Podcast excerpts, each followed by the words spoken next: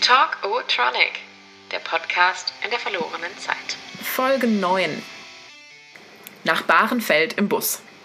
Fliegen ist schon eine großartige Sache. Also das ist eigentlich, dass die Natur uns nicht fliegend gemacht hat, ist also einer der schweren Fehler der Natur. Der Mensch ist nur ganz Mensch, wenn er reist. Oder wie war das? Es ist Sommer.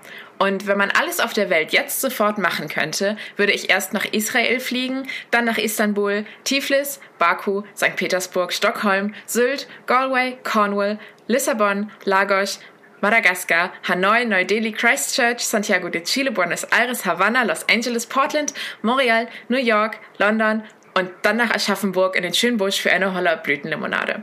Reisen. Für immer unterwegs, nur ein Koffer dabei, ein unendlicher Handyakku, ein internationales Visum und die eigene Vergangenheit und den Alltag zu Hause auf dem Speicher eingemottet. Aber unter all dem Sonnencremegeruch, was macht Reisen eigentlich noch so aus? Und warum kommt man am Ende doch immer wieder zurück nach Hause? Sag mal, Carsten, wann merkst du, dass es mal wieder Zeit ist zu reisen? Mir geht es ja zu 100% wie dir, aber Sylt streiche ich mal ganz schnell von der Liste. Ähm, ich habe ich, ich hab, seit ich äh, 18 bin, also davor, wir sind ja nie verreist als Familie, und seit ich 18 bin, ähm, deine Mutter hat mich das erste Mal äh, verschleppt aus, dem, aus, aus Deutschland raus, verschleppt, hat mich in den Flieger gesetzt und hat gesagt, so geht's nicht, man muss reisen. Und dann sind wir nach London geflogen. Und das war die totale Initialzündung.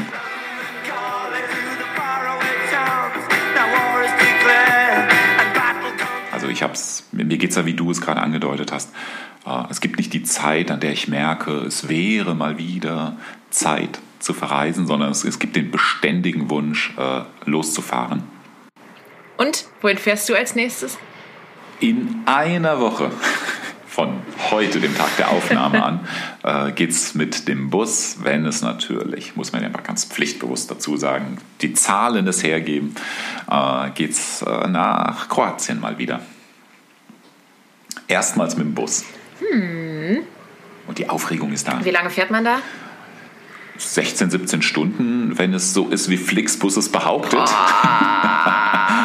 Aktuell wartet man aber gerne mal ei, ei, zwei ei. bis drei Stunden an der Grenze. Und wenn zwischendrin der ah. Bus äh, hochgenommen wird, hops genommen wird, habe ich jetzt auch schon mehrfach gehört, steht man nochmal drei Stunden rum, bis entweder die Grenze, äh, die Zollbeamten in Österreich oder die Zollbeamtinnen in Slowenien oder die Zollbeamtinnen und Zollbeamten in äh, Kroatien sich wirklich durch alle Koffer und Hoseninnentaschen und unter alle Bussitze gewühlt haben. Also es könnte tatsächlich ein längeres Abenteuer werden, ja. Aber wenn alles gut geht, 16 Stunden, wow. ja. Und was nimmst du alles mit? Sehr wenig. Also das auch ähm, synchron und deckungsgleich mit dir. Eine Tasche und also für mich ist im Grunde nur wichtig so eine spezielle Picknickdecke, die ich immer mitnehme nach Kroatien ich glaube, ich nehme 500 Euro mit. Also ich bin fünf, sechs Tage unten. 500 Euro, die werden dann in Kuhne getauscht. Und Badehose, Flipflops, also nichts, also wirklich ganz leichtes Gepäck. Keine Urlaubslektüre, nee. Ein Zeichenblocker werde ich dabei haben. Zeichenblock und ein paar Filzstifte. Technik? Machst du so Digital Detox oder bist lässt du uns du, über Talkotronic bei Instagram teilhaben? Bist du des Wahnsinns? Der Urlaub soll ja Spaß machen, auf gar keinen Fall. also nee, also um Gottes Willen, nee, also es ist, ich, mir trocknet gerade der Mund aus. Ich überlege mir eher ein zweites Telefon mitzunehmen und eine zweite Dockingstation und, und, und. Nee, auf gar keinen Fall. Also, also Urlaub ist für mich auch, ich verreise ja alleine und da ist der Kontakt zu dem, was ich kenne und zu Instagram und natürlich auch zu dir, zur, äh, zu bekannten Freunden, Kumpels, Kolleginnen und Kollegen, der ist total wichtig. Ne? Also ich bin dann auch jemand, der okay. aus dem Urlaub voll nervt. Also so richtig okay, Mobbing, cool. Mobbing für die Daheimgebliebenen betreibt, indem er ständig äh, Fotos und Filme von Buchten und so schickt, ja. Sag, wie war das eigentlich? Du hast jetzt schon gesagt, ihr seid nicht so verreist, als du ein Kind warst, ne? Gar nicht, Emily, gar nicht. Also das äh, hat hat ja damit zu tun, dass, dass äh, dein Großvater einfach nicht gern im Ausland ist, weil er da auch eine gewisse Scheu hat und mhm. äh, keine, keine Sprache spricht außer dieser. Dann gab es natürlich die äh, finanzielle Klammer und die finanziellen Situationen. Es war einfach die Kohle nicht da. Und wir sind einmal tatsächlich ein einziges Mal nach Österreich gefahren, aber das war auch kein das ist mir überhaupt nicht im Sinn geblieben von äh, toller Familienurlaub, sondern das Einzige, was ich noch weiß, ist, wir sind mal woanders. Gab es nicht, genau. Eine urlaubslose Jugend. Hm. Kannst du dich denn an sowas wie Klassenfahrten oder so erinnern? Ja, ich bin in eine Hauptschule gegangen und da war es nicht so posch wie bei euch mit, äh, ja, dieses Wochenende sind wir in Athen, übernächstes Wochenende sind wir segeln lernen in Holland. und bereiten, und bereiten unsere Gymnasiastinnen und Gymnasiasten auf äh, ihr Weltbürgerinnentum vor. Ähm, nee, wir sind Klassenfahrt hatten wir nur eine einzige und die war ähm, aus äh, bildungspolitischen Gründen ging die ins Konzentrationslager nach Dachau. Also das war auch kein Fun. Ne? Mhm. Ja, Wahnsinn.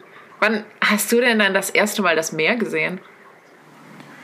Das war kurz bevor ich deine Mutter kennengelernt habe, habe ich einen äh, Kumpel, einen Zeichner von Mad, nämlich den Nils Fliegner, in Bremen besucht und der mhm. konnte es nicht glauben, dass ich noch nicht, äh, dass, dass ich noch nie das Meer gesehen habe in dem Fall. Und da hat er mich dann von Bremen aus, sind wir, äh, glaube ich, schon tags drauf, äh, nach, über Hamburg dann an die Nordsee geschippert.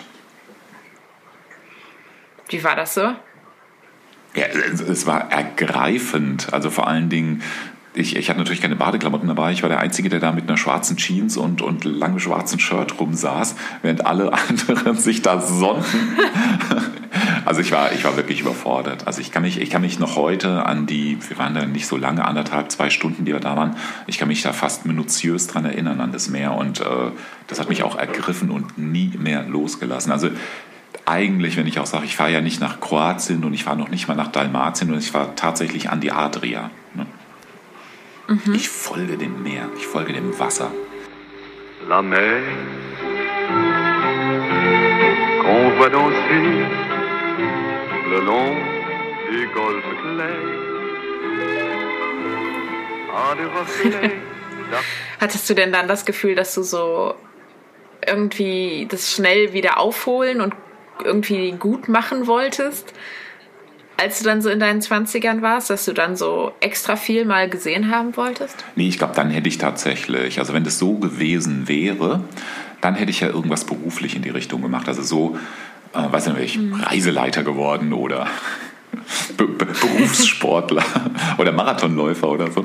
Ähm, nee, es, war nur plötzlich da und ist nie mehr weggegangen. Also ich war seit, seitdem mhm.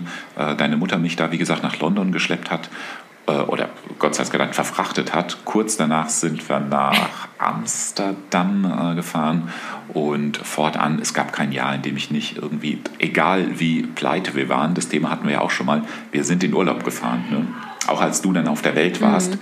in natürlich ganz anderer Familienkonstellation, es ging dann doch, irgendwo hin ging es immer. Ne? Mhm. Wie hast du das denn so in Erinnerung, so Reisen mit Kind?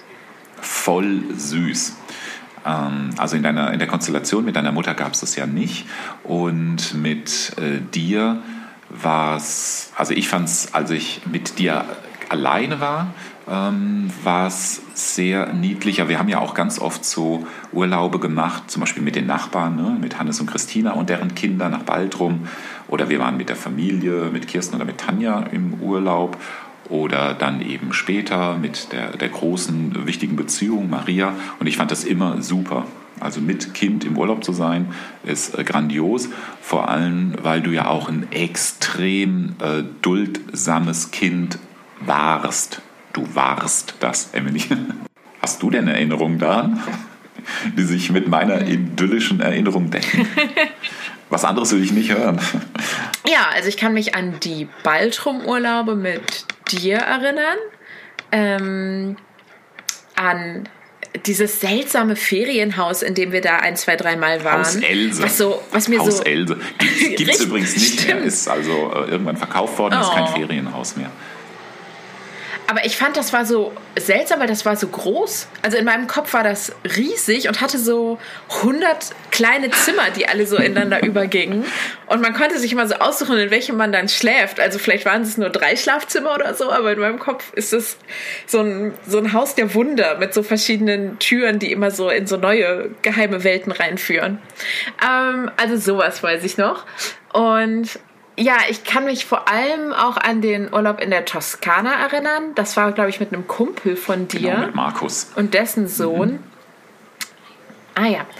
Und ähm, ich kann mich daran erinnern, dass die hatten ähm, ein oder zwei oder zehn große Hunde auf diesem Grundstück, äh, in diesem Ferienhaus. Und in einem Sommer, in dem wir da waren, hieß es dann, der eine Hund sei von einer Schlange gefressen mhm. worden. Und das habe ich mal so in so einem Freundeskreis bei so einer Abendessensparty erzählt. Und ich wurde einfach von allen Seiten ausgelacht, weil alle gesagt haben, dein Vater hat dich halt verarscht. In der Toskana gibt es keine Schlangen. In der Toskana gibt es nur so Blindschleichen. Und darüber muss ich bis heute nachdenken. Ach so, dann hast du, wie des Öfteren, das haben wir jetzt schon ein paar Mal gehabt, ähm, einfach Bad Influencer um dich herum gehabt. Und ähm, du meinst, es war die erste große Landschlange in Italien? Nee, sondern ähm, du warst noch sehr, sehr jung. Aber beim zweiten Urlaub, als es um diese Schlangen ging, hatten die sogar eine Schlange gefangen und diese Schlange hatten sie gehäutet yeah. und die Schlangenhaut hatten sie an eine Tür, ähm, an eine ausgehängte Tür, an ein ausgehängtes Türblatt im Garten zum Trocknen uh. angenagelt und die Schlange war, die Schlange war so, das, die Schlangenhaut war so groß wie dieses Türblatt. Die Frau Romig, die äh, damalige Besitzerin des Hauses, ähm, die, hat, die hat uns diese Geschichte erzählt. Das war jetzt also nicht eine Schauergeschichte, die ich dir erzählt habe, sondern das basiert auf Wahrheit. Und die hatten zwei Hunde im Sommer 1 und einen Hund im Sommer 2, genau. Hm. Aber, also basierte das auf der Sorge, dass ich ungefähr so hoch war wie der Hund? Dass man dachte, wenn die Schlange den Hund kriegt, kriegt die auch das genau, Kind? Genau so war es. Also die Frau Romig meinte, eben im Sommer 1 sind äh, der Ole und du, ihr seid ja einfach nur durch die... Äh, ja, durch die Felder gehopst, über Wiesen gesprungen, dann gab es so einen Steingarten, dann hatte die natürlich irgendwie so Weinreben und ihr seid einfach, wie wir halt so damals waren, also wir haben einfach Bier und Wein getrunken und haben immer wieder geguckt, ob heute wieder mal 40 Grad erreicht werden, saßen draußen. Die Frau Romig hat sensationell gekocht. Die hat uns äh, Mispelmarmelade und solche Sachen hingestellt. Ne? Und hin und wieder seid ihr mal wieder vorbeigekommen und habt euch eure Sonnenbrände eincremen lassen. Ne? Und im Sommer 2 hat dann die Frau Romig gesagt, ja, dieses Jahr ist es nicht ganz so einfach. Also die erste Schlange haben sie schon gefangen, wie wir sehen, aber eine der Schlangen ähm, hat eben auch schon Hund Nummer 2 verschlungen vielleicht hat es ihn auch nur umgebracht, genau. Hm. Und da waren wir dann schon komplett anders äh, sensibilisiert. Das war dann auch kein Sommer oder keine ein, zwei Wochen, in denen wir Bier und Wein trinkend äh, unsere Kinder unbeaufsichtigt gelassen haben. Ne? Kein Millimeter haben wir euch Freiheit gegönnt, keinen Millimeter. endlich, endlich vernünftige Pädagogik. Ähm, nee, aber es ist tatsächlich interessant, wenn ich da so drüber nachdenke. Also ich kann mich so an, an so ganz krasse Sinneseindrücke da schon auch erinnern. Also an den Geschmack von so Caro-Kaffee, den es bei uns halt nie gab, oder diesem äh, Stracciatella-Eis aus so riesigen blauen Boxen. Ähm, wir haben, glaube ich, auch mal eine Nacht einfach draußen auf der Terrasse geschlafen. Mhm. Also das sind so, so verrückte Urlaubseindrücke die sich halt so voll tief bei mir auch so eingebrannt haben. Die beste Sache an ja. dieser Nacht auf der Terrasse war, dass irgendwann der Ole und du uns geweckt haben und also was kann auch sein, dass ich im Zimmer pennte oder der Markus in seinem Zimmer irgendwo pennte. Und ihr meint, wir sollen sofort rauskommen. Das sind irgendwie Geister oder Gespensterchen oder so. Und dann standet ich glaube, der Ole hat uns geweckt und du standst draußen auf der Terrasse in so einer Wolke von Glühwürmchen. Um dich herum schwirrten Glühwürmchen. Und ähm, du hattest so einen Tapferkeitsanfall. Ich weiß nicht, ob du den Ole beschützen wolltest oder ob du ganz kurz in deinem Leben mal äh, Naturwissenschaftlerin werden wolltest. Du meintest, du hättest eins von diesen Geisterchen oder Gespensterchen oder was immer du gesagt hast, gefangen. Und hast das aber ganz vorsichtig in so einer hohlen, ne, in, so, in so einer balligen Hand gehabt. Und wir sind daneben und du machst die Hand auf und da hattest du da ein oder zwei Glühwürmchen Glühwürmchen, zerquetschte Glühwürmchen in deiner Hand. Und aus, oh aus den zerquetschten Glühwürmchen-Popos lief hinten irgendwie diese Glühwürmchensuppe raus. Also du hattest so ein bisschen dieses fluoreszierende Zeug in deiner Hand. Oh Gott. Und du warst total entsetzt darüber. So, mir so, okay, ja, ist alles gut. Ist alles gut passiert. Ne? Ja, das war ein großartiger Moment, genau. Geil, aber das zum Beispiel habe ich komplett vergessen. Aber ich weiß auch gar nicht, wie alt war ich denn da? War ich da vier? Das müsste noch, das war noch, das Drei, war, das vier, war noch Kindergarten, genau. Du warst noch nicht in der Schule. Ja. ja. okay.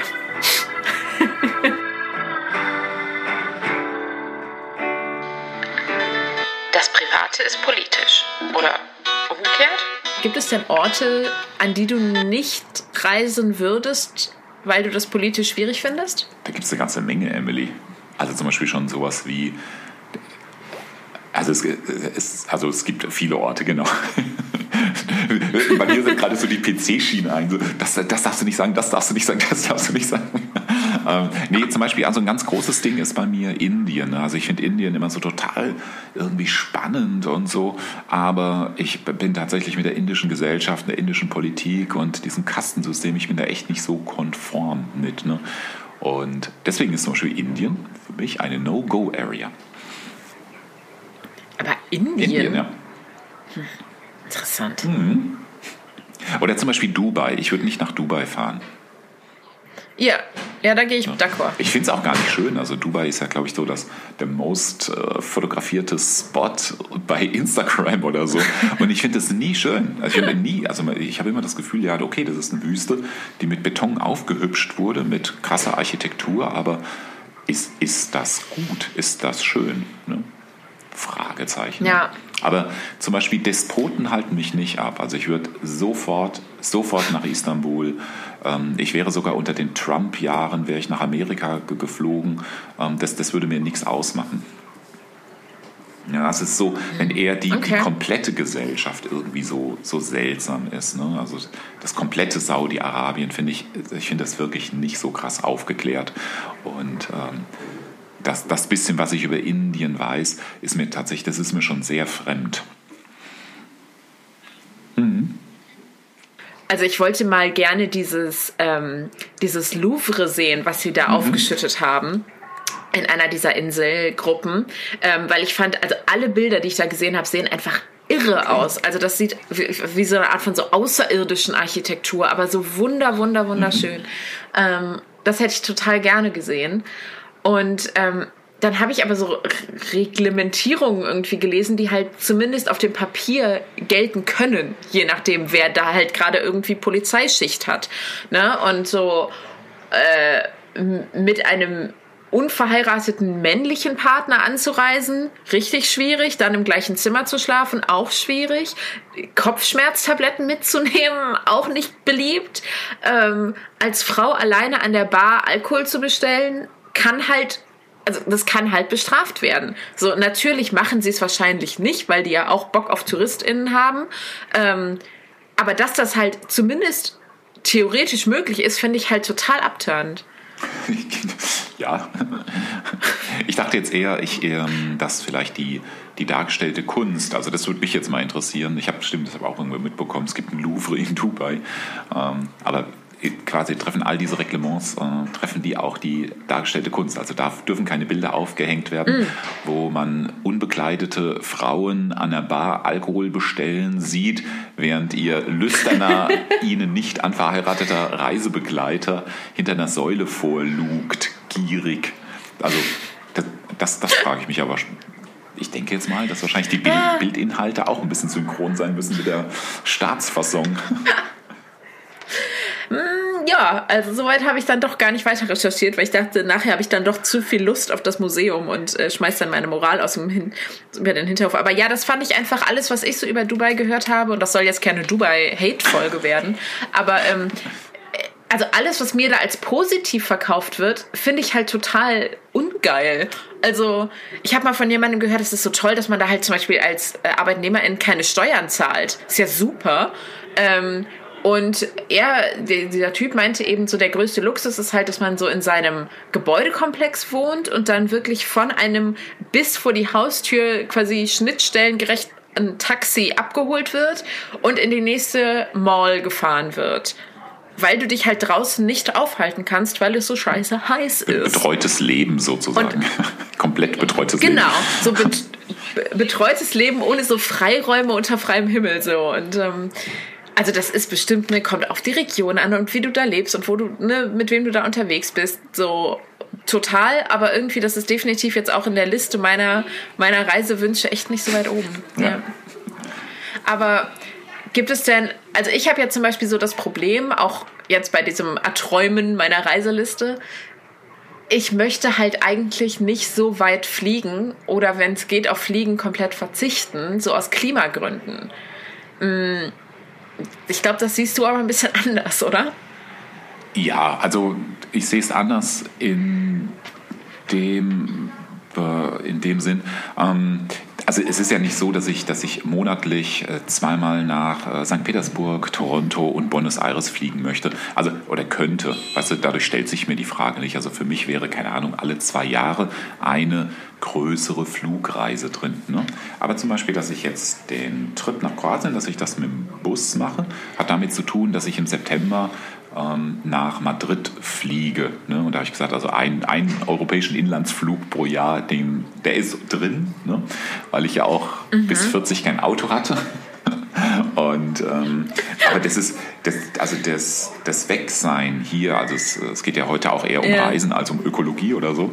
Ähm, das, das Wegsein hier aus meinem Habitat und aus meinem Kokon, ähm, das ist mir schon so wichtig, dass ich dann, also ginge das jetzt nur mit dem Flugzeug einmal im Jahr, fände ich das für mich nicht schlimm. Also ich weiß, um viele, viele andere Dinge. Da, also ich habe keinen proppenvollen Kühlschrank, ich esse kein Fleisch, ich habe mittlerweile auch kein eigenes Auto mehr.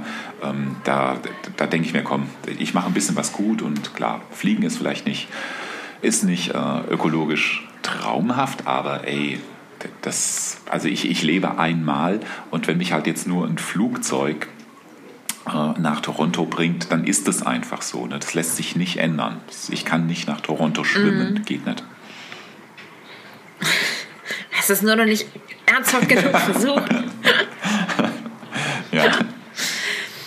Ja, aber also da trifft dann halt auch so ein bisschen meine irgendwie moralisch gewünschte äh, Selbstwahrnehmung, auf so die Realität, weil ich fliege zum Beispiel eigentlich voll gerne. Mhm. Also es ist so, für mich ist das irgendwie fast schon so eine Art Selbstkasteiung, es nicht zu tun, weil mir das richtig, richtig, richtig doll Spaß macht. Ich mag auch so Flughäfen, so diese Umschlagplätze, diese internationalen und dieses sich so durch Gates so durchmanövrieren müssen und dann zeigt man so seinen Pass vor und dann hebt dieser Flieger ab. So, ich finde das richtig, richtig geil.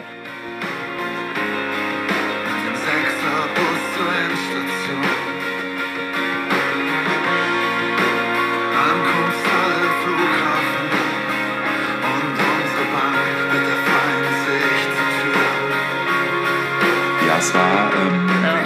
das äh, Erlebnis da mit deiner, deiner Mutter nach London. Das ist ja für sie die erste, der erste Flug gewesen und natürlich für mich auch. Mhm. Und ich kann mich daran erinnern, ähm, dass als wir zusammen damals mit Maria nach Rom geflogen sind, das war für dich auch der erste Flug.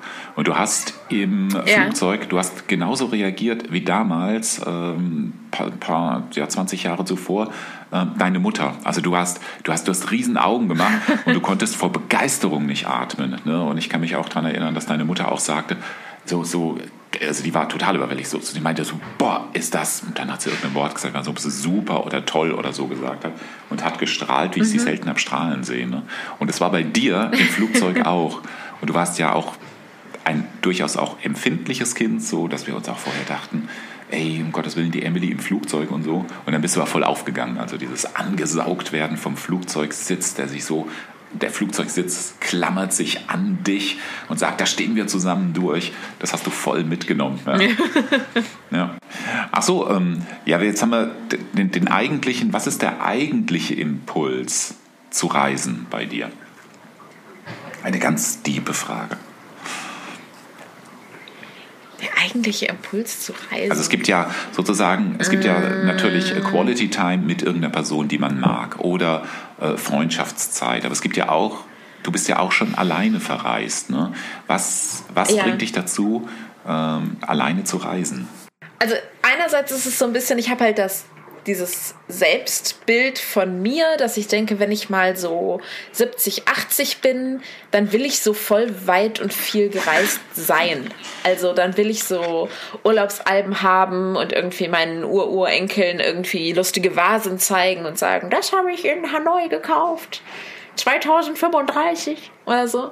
Ähm, und damit halt so alle voll langweilen und nerven. Aber das gehört für mich so ein bisschen zu diesem Selbstbild des, wie du es eben so äh, flamboyant nanntest, so Weltbürgertum, zu dieses, ich möchte halt voll was gesehen haben von der Welt. Und das mache ich dann auch unabhängig davon, ob gerade jemand anderes da Zeit und Bock drauf hat. Ich glaube, das habe ich so ein bisschen von Tante Inge.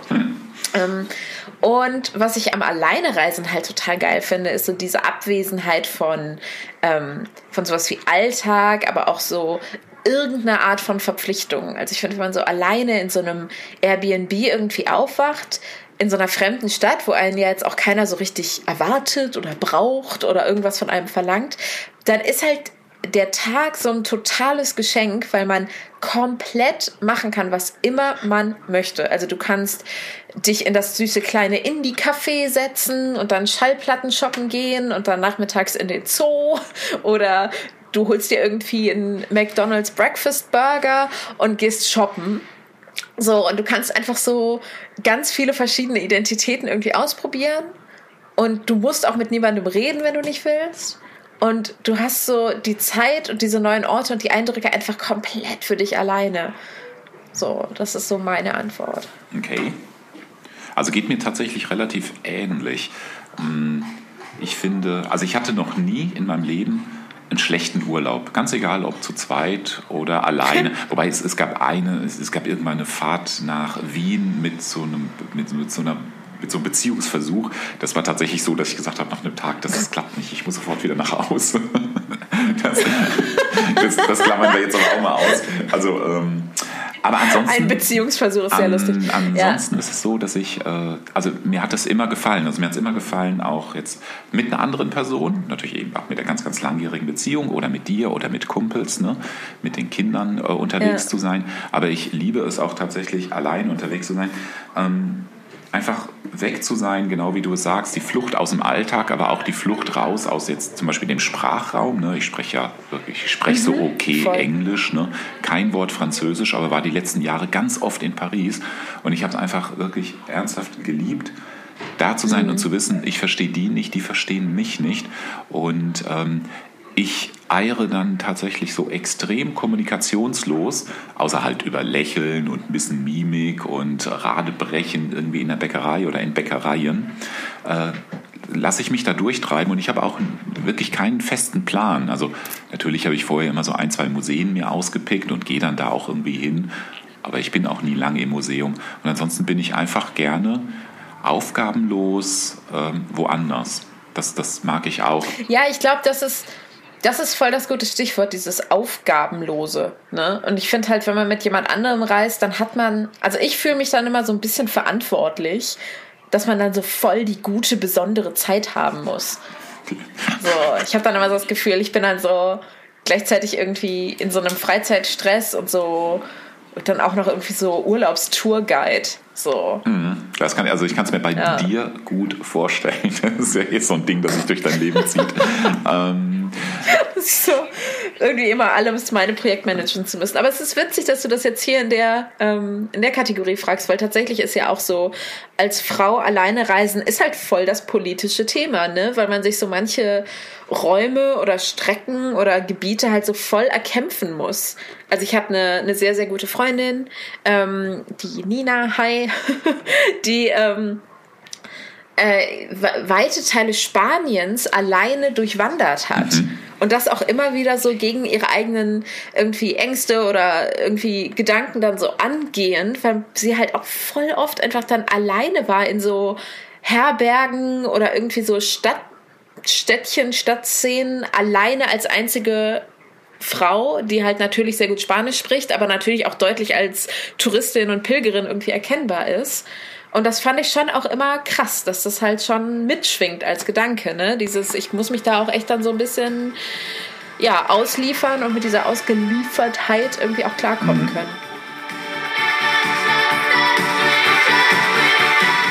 Ähm, ich Ich finde aber auch tatsächlich, ähm, bevor das jetzt zu so einem, äh, also bei mir so, so einem lonely äh, old man ist unterwegs und genießt ähm, das, das, das Ausgeklingtsein aus einem verantwortungsvollen Leben. Es ist aber auch also Beziehungshöhepunkte in meinem Leben waren eben auch immer Reisen. Also mit einer Person unterwegs zu sein, die man mhm. mag, ganz, ganz famos und ja auch schon jetzt äh, mehrfach gesagt, also die, die ganz lange Beziehung in meinem Leben, wenn ich äh, gesehen habe, wie ähm, sie in Kroatien auf ihre Familie getroffen ist, zwar jetzt in dem Fall jetzt nicht auf ihre enge Familie, also nicht auf ihre Schwestern, sondern auf ihre Großeltern oder auf ihre Großmutter oder am besten noch auf die äh, äh Schwestern der Großmutter, auf diese Großtanten im, im, im tiefen dalmatischen Hinterland, dalmatinischen Hinterland, ähm, da ist mir das Herz aufgegangen. Also das war dann plötzlich, habe ich gemerkt, okay, die sieht die Leute nur alle paar Jahre und trotzdem ist da unten eine mhm. so krasse Connection zwischen den Leuten. Ne?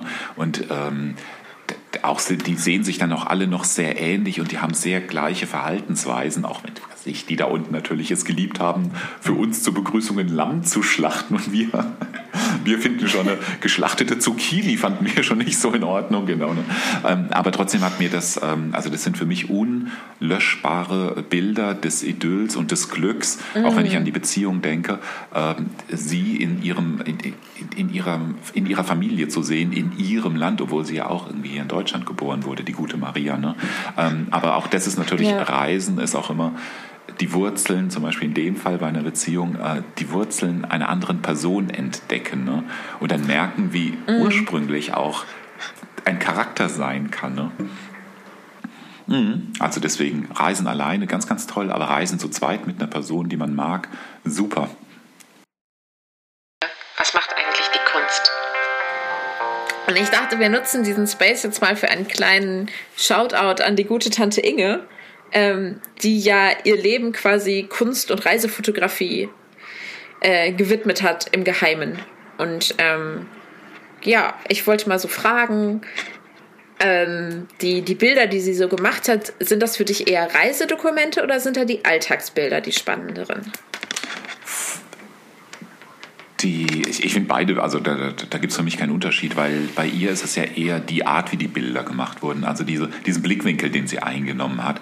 Und da unterscheiden sich ja Reisebilder, Reisefotos überhaupt nicht von den Fotos, die sie in Goldbach in Aschaffenburg oder bei irgendeiner Bundesgartenschau äh, aufgenommen hat. Ne? Mhm. Also da ist sie einfach ihrem Stil, ihrem wahnsinnig instinktiven, überhaupt nicht gekünstelten Stil komplett treu geblieben. Deswegen, da gibt es keine, keine Wertigkeit. Also sage ich nicht, oh, guck mal, da in den Ruinen von äh, der Akropolis, da ist ihr ein besonderer Schuss gelungen. Nee, also ein Zebrastreifen an der City Galerie in Aschaffenburg, der kann genauso toll sein wie äh, der Hafen von Mykonos oder so. Ich hoffe, Mykonos hat einen Hafen. Ja. nee. Ach, ich glaube schon. ja. Deswegen, also da gibt es, Klein. Da, da, gibt es von mir als Verwalter ihres, ihres Archivs, äh, gibt es äh, da keine, keine unterschiedliche Kategorisierung zwischen mm. Reisebildern und Deutschlandbildern sozusagen. Aber glaubst du nicht, dass sich das so gegenseitig befeuert hat? Also, dass sie gesagt hat, sie reist, weil sie fotografieren will? Oder sie fotografiert, weil sie sich immer so auf Reisen gefühlt hat? Also gereist ist sie einfach, weil sie ähm, eine eine, eine Frau aus äh, Deutschland war, die quasi wie viele, viele, viele andere Menschen in dem Land irgendwann wieder aufgebrochen sind. Ne? Nach, nach, nach dem Krieg, Welt angucken und äh, vielleicht, vielleicht auch im besten Falle signalisieren, also dass das, was hinter uns liegt, das ist vergessen. Also das ist jetzt sehr, sehr überinterpretierend gegebenenfalls.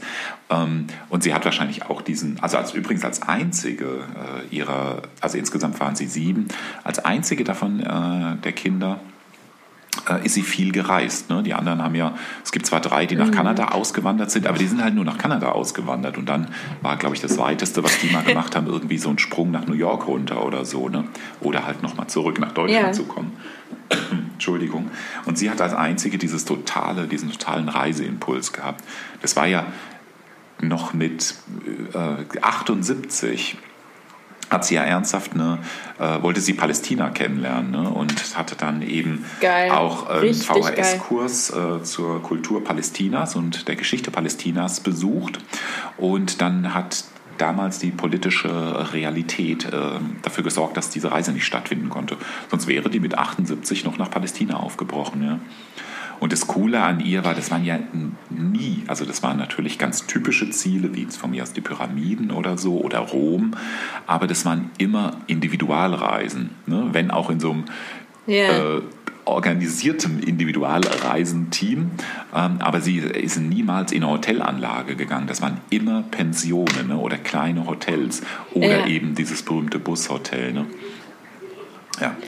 Das, das wollte ich auch mal gefragt haben. Das war doch so was total Geiles. Oder ist sie nicht mit so einem Schlafwagen Doppeldecker durch Russland gefahren? Ja, aber mit einem Bus.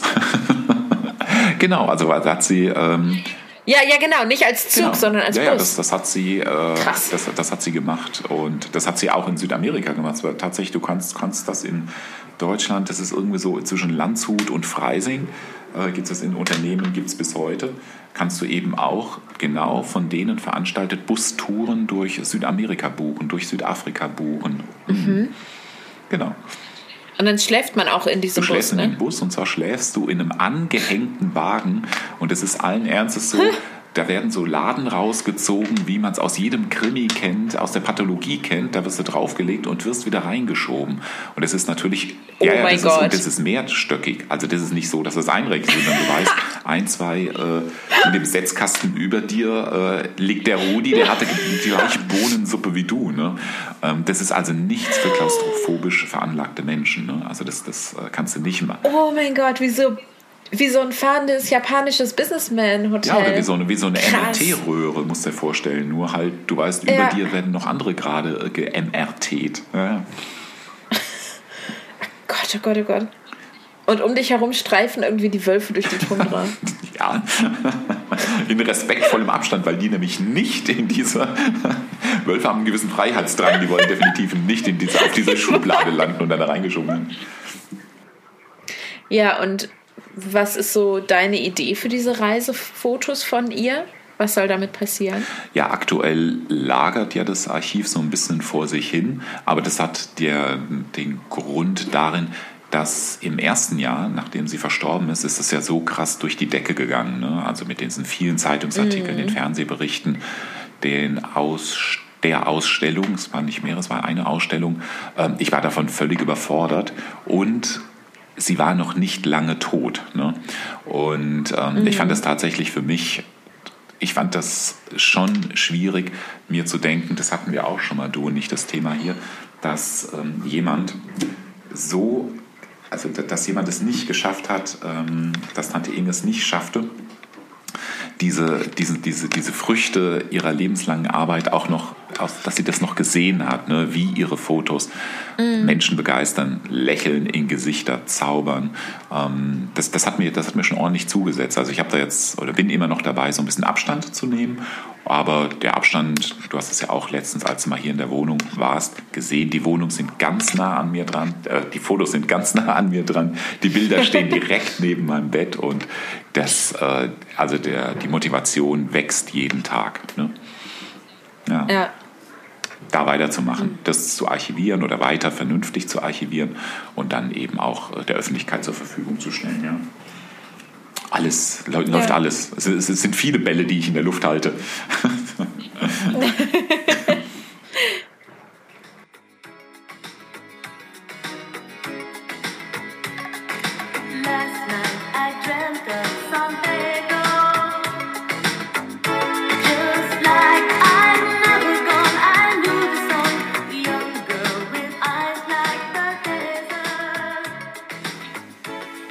setze mich ja tatsächlich äh, gern, echt gern in Cafés oder von mir so in Kneipen, Restaurants, mhm. hole dann irgendwie einen Blog oder so raus und dann und, und schreibe dann irgendwas auf, also ganz assoziativ, mhm. also überhaupt nicht einem Plan folgen, so nach dem Motto, ähm, ich berichte euch nun von der Museumswärterin im Bilbao Museum oder so. Nee, sondern ich sitze da und mhm. dann der erste Satz dann meistens so, ich sitze im Café, und irgendwas und, und folge dann einfach. Ne? Und mache damit mhm. gar nichts. Also ich lese das auch wirklich nie mehr durch, aber ich habe halt irgendwie so ein Bündel an Blättern hier rumfliegen, die genau so sind. Also quasi einfach nur beschriftet. Weiß, so Reiseminiaturen. Ja, und selbst, nee, nee, das, also selbst ich, das schon viel zu genau, das, selbst das schon viel zu ausgearbeitet, Reiseminiaturen. Und ich überlege mir, weißt du, was ich mir überlege? Ich überlege mir einfach, ob das nicht einfach nur so prätentiös ist, so der einsame Typ im Café in Paris mit Bleistift oder mit einem guten Filzstift Blätter beschriftend. Also so, so ein total ja. unwahres, also das, was ich am aller, allerwenigsten bin, ein schreibender, prätentiöser Mensch. In Paris bin ich es dann, ja. Ja, nee, also ich glaube, so Reiseschriftstellerin werde ich eher nicht so. Ich genieße aber halt auch so die Pause vom Zwang zum, zum Schaffen oder zur Kreativität dann sehr. Ja, verstehe ich. Ich habe aber zum Beispiel, ähm, aber das ist halt auch wieder was anderes. Aber ich habe halt zum Beispiel meinen Roman äh, im Urlaub fertig geschrieben. Okay. In, in Irland.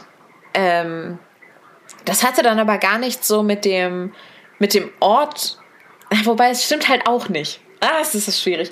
Also es hatte total was mit dem Ort zu tun, weil der auch eine zentrale Rolle in dem Buch spielt, aber es ist halt kein Reiseroman, sondern dieses nach Irland gehen wird dann irgendwann so eine fixe Idee dieser Protagonistin. Und ähm, ich fand es halt total cool, dass ich mir da so drei, vier Tage so ein Zimmer dann im Trinity College in Dublin nehmen konnte über die Sommerferien, weil die das da an Gäste vermieten. Und dann saß ich da halt und habe wie so eine englische Landadlige irgendwie rausgeguckt auf dieses auf diese Wohnblöcke und habe dieses Ding fertig geschrieben. Aber das hatte halt nichts mit Urlaub dann in dem Sinne zu tun. Es war ja keine Reiseliteratur, sondern es war einfach nur diesen, diesen Platz, den ich dafür in meinem Kopf gebraucht habe, den mir dann diese, diese Stadt dann irgendwie gegeben hat. Mhm. So. Ich glaube, ich bin einfach in eine ganz andere Schreibdynamik okay. gekommen. Aber das war ja losgelöst davon, dass ich jetzt mhm. irgendwie eine Reisegeschichte ja. oder sowas geschrieben hätte. Schön. Mhm. Ja. Schön.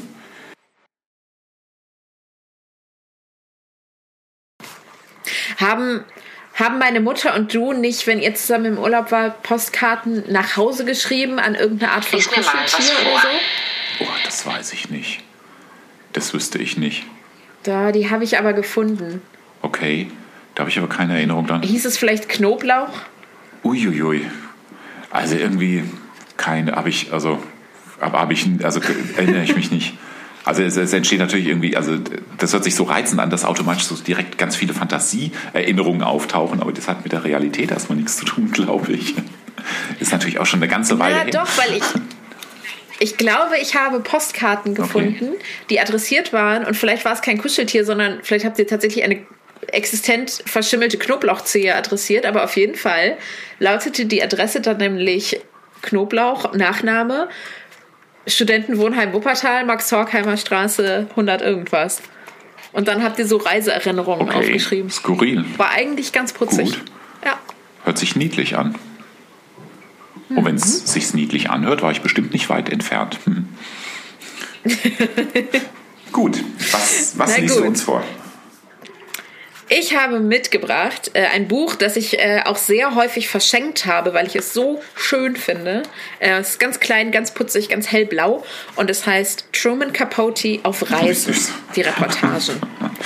Wie mhm. bizarr, ungelogen, geschworen bei allen Leben, die mir wichtig sind. Äh, ich hätte Truman Capotes ähm, Sizilien-Erinnerung vorgeschlagen.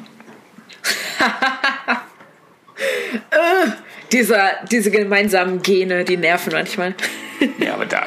Ich habe so ein Truman Capote sie, sie, sie nerven, nerven manchmal, aber in dem Fall jetzt mal nicht, genau. Okay, jetzt bin ich gespannt. If you see her, say hello.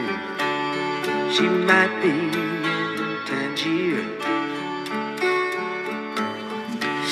Tangier liegt nur eine zweitägige Schiffsreise von Marseille entfernt. Ein netter Ausflug, immer an der spanischen Küste entlang. Und wenn sie auf der Flucht vor der Polizei sind, oder vor was auch immer, denn Fluchten gibt es viele, dann kommen sie unbedingt hierher. Umgeben von Hügeln und vor sich das Meer, liegt Tangier wie ein weißer Umhang auf der nordafrikanischen Küste. Die Stadt ist international und bietet acht Monate im Jahr, von März bis November, ein angenehmes Klima. Es gibt traumhafte Strände mit Sand wie Puderzucker und einer erfrischenden Brandung. Das Nachtleben ist weder spektakulär noch sonderlich vielseitig, aber Nachtschwärmer brauchen nicht vor dem Morgengrauen ins Bett zu gehen. was weiter nichts Besonderes ist, da die meisten Leute am Nachmittag schlafen und selten vor 10, 11 Uhr am Abend gegessen wird. Ansonsten ist an Tangier fast alles außergewöhnlich und ehe Sie herkommen, empfehlen sich drei Dinge. Lassen Sie sich gegen Typhus impfen, heben Sie Ihre gesamten Ersparnisse ab und sagen Sie Ihren Freunden Lebewohl, denn es ist gut möglich, dass Sie sie nie wiedersehen. Der Ratschlag ist durchaus ernst gemeint, denn die Zahl derjenigen, die nur einen kurzen Urlaub nach Tangier kamen und dann jahrelang hier hängen geblieben sind, ist erschreckend hoch. Tangier ist ein Bassin, aus dem man nicht wieder herauskommt, ein zeitloser Ort. Die Tage dort ziehen vorbei wie der Schaum auf einem Wasserfall. So vergeht die Zeit wohl auch in einem Kloster, leise wie auf Pantoffeln. Beide, Tangier und das Kloster, haben noch etwas anderes gemeinsam. Sie sind sich selbst genug. Okay, ja, schöner Text. Ähm, wie aber, man müsste ja, glaube ich, auch den Text von Truman Capote, der nicht schön ist, den müsste man erstmal finden. Ja. Wunderbar. Ja, schön. Ich sag mal, schönen Urlaub, Carsten. Genau. Und schick mal eine Postkarte. Alles klar, Knoblauch kriegst du. Bis, Bis dann. dann. Tschüss. Tschüss. This is Talk und. Cool. Mir ist gerade, ich weiß nicht, ob man es im Hintergrund gehört hat, ist gerade ein Bild von der Wand gefallen, genau. This is Talk und. Veranstaltung. Aber ich war mal auf Zypern und ich fand es richtig, richtig schlimm. Also, die Küche ich weiß nicht, was die da machen, aber es war einfach nur ganz schrecklich. Alles, was man serviert bekommen hat, war in so schwarzem Gelee eingelegt. Also wie so gammelige Gelatine. Ähm, es ist keine schöne Natur. Es ist total karg. Überall sind so Müllhalden. Ähm, die Leute sind richtig schlecht drauf. Okay, kommt deutlich rüber. Aber ich meine, ich wäre auch schlecht gelaunt, wenn ich ausschließlich äh, schwarzes Gelee-Essen zwischen Müllhaufen einnehmen müsste. Also da verstehe ich alle Zypriotinnen und Zyprioten auch. This is Talk Otronic.